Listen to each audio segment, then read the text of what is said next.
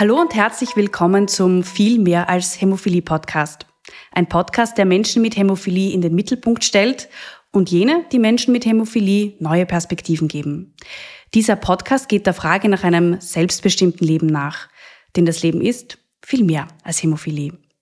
Bei mir Magdalena Reiter-Reitbau zu Gast heute ist Professor Dr. Clemens Feistritzer. Schön, dass Sie da sind. Danke für die Einladung. Freut mich. Clemens Feistritzer ist Facharzt für Innere Medizin und Experte für Gerinnungsstörungen. Und er ist begeisterter Sportler. Clemens Feistritzer ist damit heute also der perfekte Gesprächspartner für unser Thema Hämophilie und Sport. Ähm, Herr Dr. Feistritzer, aus medizinischer, ärztlicher Perspektive, in welchem Verhältnis stehen denn Sport und Hämophilie? Kann man diese zwei Themen überhaupt zusammen denken? Ich glaube, Sport und Hämophilie ist ständig ein Thema. Und Sport ist nicht nur für Hämophile ein Thema, es ist für jeden von uns ein Thema, für mit und ohne Gerinnungsstörung. Und wir sehen die positiven Vorteile auf Körper, auf soziales Leben. Also generell, glaube würde ich nicht zwischen Patienten mit Hämophilie und Patienten ohne Gerinnungsstörung differenzieren. Also Sport und Bewegung ist ja also ganz grundsätzlich wichtig, aber jetzt im Spezifischen, wie wichtig ist denn die sportliche Aktivität, die Bewegung für Menschen mit Hämophilie? Darf man überhaupt Sport betreiben? Meiner Meinung nach sollte man Sport betreiben. Es gibt sehr viele Vorteile, wenn man an Hämophilie und Sport denkt. Das ist nicht nur die kardiovaskulären Bedingungen, die verbessert werden, aber durch auch Muskelkraft, Koordination und dann auch schlussendlich der Knochenstoffwechsel, der einfach durch Sport gefördert wird. Man muss aber davon ausgehen, dass jemand, der nicht Sport betreiben will, den werden wir nicht zwingen zu sportlichen Aktivitäten es gibt genügend Nicht-Hämophile, die auch keinen Sport betreiben. Aber was man nicht außer Acht lassen darf, sind einfach die sozialen Aspekte von Sport. Gerade bei Kindern, die früher nicht beim Turnunterricht mitmachen durften, die nicht beim Fußballverein mitmachen durften. Es ist so wichtig für Kinder, sich in der Gruppe mitzubewegen. Ist ja auch motivierend, es macht Spaß. Und denken wir, wir können einfach so gut substituieren, dass man das den Kindern einfach nicht vorenthalten darf. In früheren Jahrzehnten war ja die vorherrschende Meinung, Kinder, Jugendliche mit Hämophilie möglichst in Watte zu packen, keinen bis wenig Sport zu machen. Hat sich das geändert? So meiner Meinung nach hat sich das gewaltig geändert. Wir haben heutzutage mit den therapeutischen Möglichkeiten einfach die Chance, die Kinder und Jugendlichen so zu substituieren, dass sie einfach so gut geschützt sind, dass sie ihre Sportarten, die Sportarten, die Spaß machen, durchführen können. Welche Sportarten eignen sich denn da ganz besonders gut für Menschen mit Hämophilie? Wenn man nach den Richtlinien geht, dann wird unterteilt in Risikosportarten und weniger risikoreiche Sportarten. Und bei den weniger risikoreichen Sportarten ist natürlich Schwimmen, Radfahren, Golfen steht auch drinnen, wird eingeteilt. Und dann gibt's noch die Sportarten mit, mit größerem Blutungsrisiko. Da kommen halt Kontaktsportarten, Fußball kommt äh, dazu. Nur muss man halt überlegen, dass Kindern, es soll ja auch Spaß machen. Ich glaube, die Kinder werden die Motivation von, an Sport verlieren, wenn man sie nur zum Schwimmen schickt. Und wir haben auch die Möglichkeit, sie so zu therapieren, dass auch Sportarten möglich sind, die eben Spaß machen. Mhm. Das heißt, es wird sogar Boxen funktionieren. Boxen ist natürlich ein nicht optimales Beispiel, äh, genauso wie Karate oder was auch immer. Äh, grundsätzlich aber ist es möglich. Die Richtlinien sagen, mit einer adäquaten Substitution kann man auch diese Risikosportarten machen. Aber dann ist darauf zu achten, dass die entsprechenden Schutzmaßnahmen eingehalten werden, also Zahnschutz oder ein Schutz für den Kopfbereich. Aber das heißt, es gibt ganz viele Sportarten, angefangen von Sommersportarten über Wintersportarten, die Menschen mit Hämophilie ganz normal durchführen können. Natürlich können diese Sportarten durchgeführt werden, aber wie für jeden anderen bedarf es, bevor man mit einer Sportart beginnt, durch eine entsprechende Untersuchung, um zu sehen, ob die Voraussetzungen gegeben sind. Und gerade bei diesen Risikosportarten muss man, wird man nicht gleich von 0 auf 100 gehen, man wird auch nicht gleich einen Marathon laufen wollen, man wird auch langsam beginnen müssen. Äh, die Koordination muss verbessert werden. Wenn jetzt jemand sagt, ich bin jetzt zum Skifahren, ja, dann wird man mal langsam mit der Grundtechnik beginnen müssen. Aber grundsätzlich möglich. Das heißt, man macht einfach vorher einen Check und dann kann man schon loslegen. Oder das beginnt dann eh mit den Kinder, Jugendalter. Die Patienten mit einer Hämophilie sind natürlich in regelmäßigen Behandlungen. Ich glaube, es macht schon Sinn, mit dem Behandler, möglicherweise mit einem Physiotherapeuten äh, zu sprechen, welche Sportarten geeignet sind. Äh, und dann auch, wenn man beginnt, dann mal sich einschulen zu lassen, dass man auch die richtige Technik erlernt, dass es dann gewebsschonender wäre. Und mit dem Behandler muss natürlich dann auch das Substitutionskonzept besprochen werden, dass man halt einfach wann, zu dem Zeitpunkt, wenn man Sport betreibt, dass man einfach adäquate Faktor 8 Spiegel hat. Warum ist denn das überhaupt wichtig, dass man einen entsprechenden Spiegel hat? Was kann denn passieren, wenn man den nicht hat? Das Blutungsrisiko hängt ganz klar vom Faktor 8 Spiegel ab. Und durch unsere Substitution gelingt es uns, einfach normale Faktor 8 Spiegel zu haben. Also wenn Sport betrieben wird, und gleich nach einer Substitution hat man ja eigentlich Faktor 8 Spiegel fast im physiologischen Bereich und das Blutungsrisiko ist deutlich geringer. Man muss halt auch überlegen, dass bei Sport immer Verletzungen auftreten können. Also auch Patienten ohne Hämophilie, wenn sie Fußball spielen können, Muskelverletzungen haben.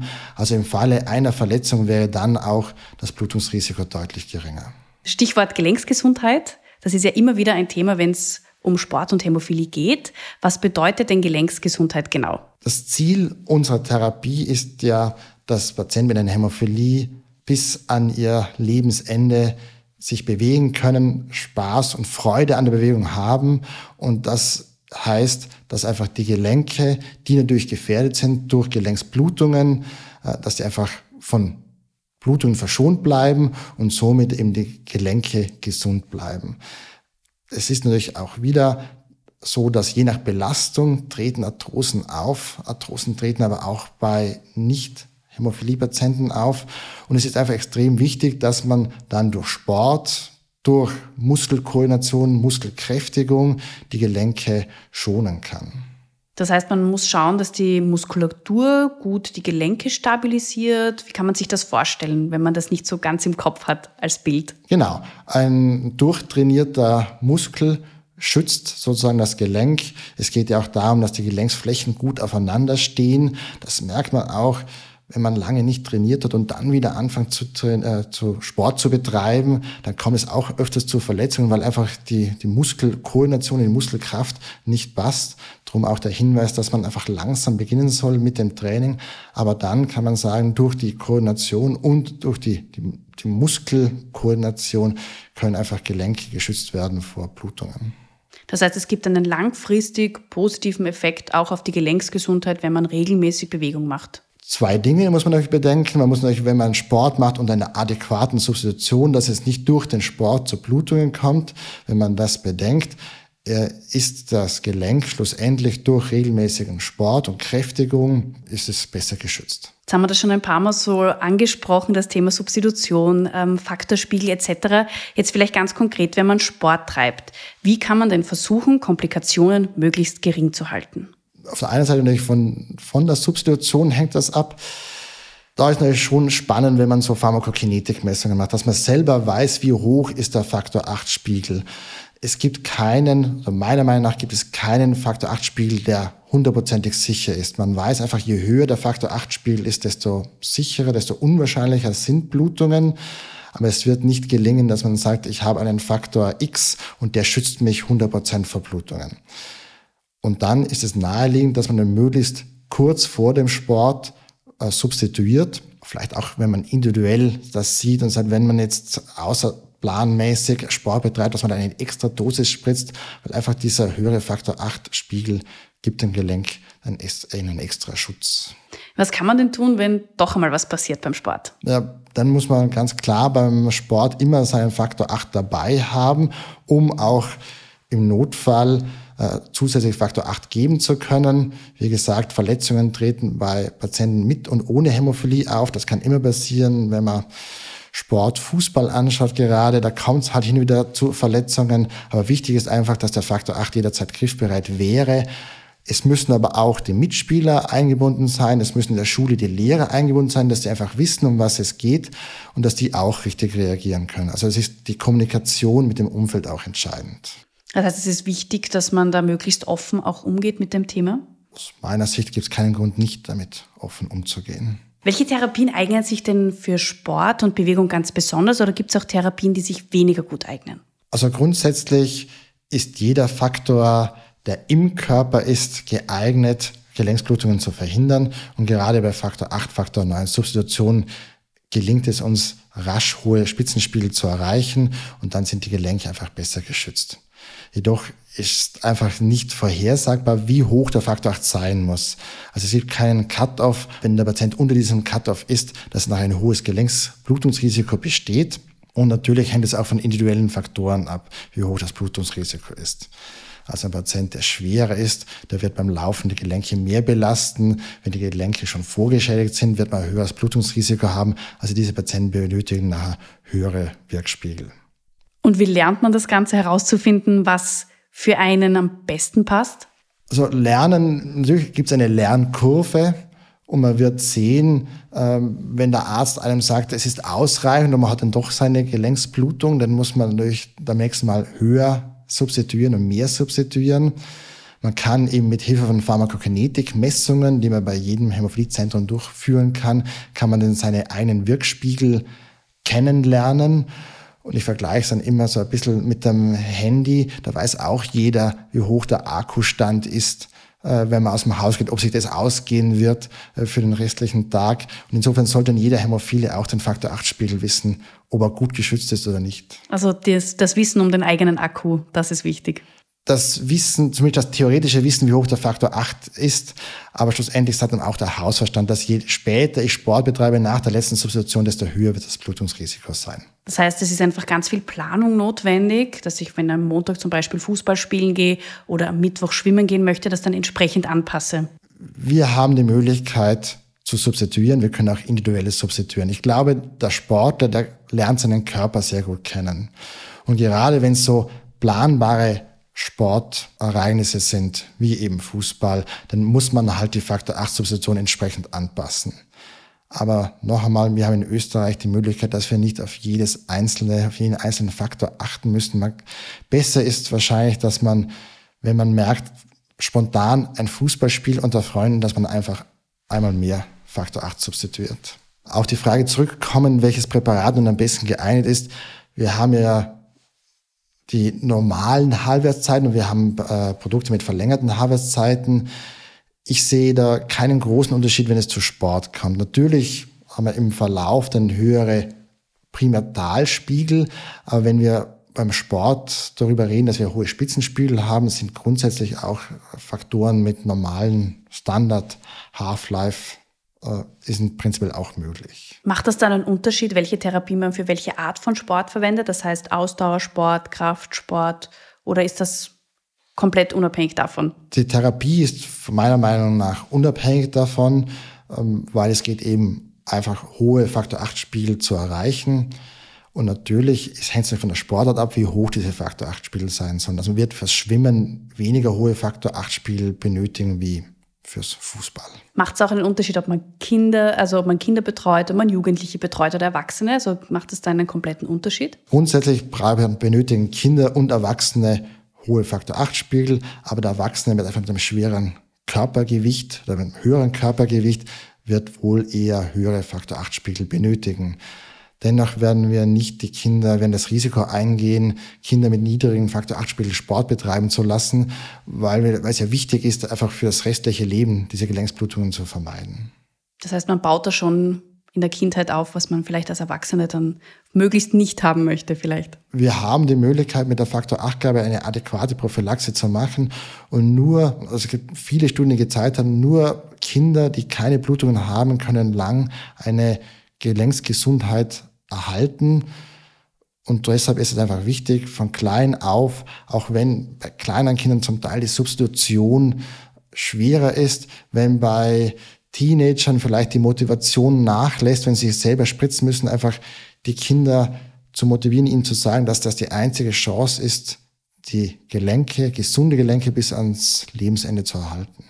Wir haben schon das Thema Planung und Voraussicht angesprochen. Welche Tipps haben Sie denn aus ärztlicher Perspektive für ähm, Eltern von betroffenen Kindern oder selbst auch für Erwachsene, die mit Hämophilie leben? Ich glaube, bei Erwachsenen ist es leichter, die haben sozusagen einen durchstrukturierten Tagesablauf. Da kann man, ist der Sport auch planbarer. Und trotzdem muss man halt seinen Faktor, genauso wie man den Faktor 8, 9 bei der Arbeit mit hat, weil da ein Unfall passieren kann, muss man halt so mithaben, weil wenn man jetzt Sport machen würde, und das andere ist bei Kindern, die sind einfach spontan. Kinder, die sich treffen, die dann plötzlich doch Fußball spielen. Ich glaube, mein Tipp wäre einfach für alle Eventualitäten gerüstet zu sein und doch den Faktor 8 bei sich zu haben.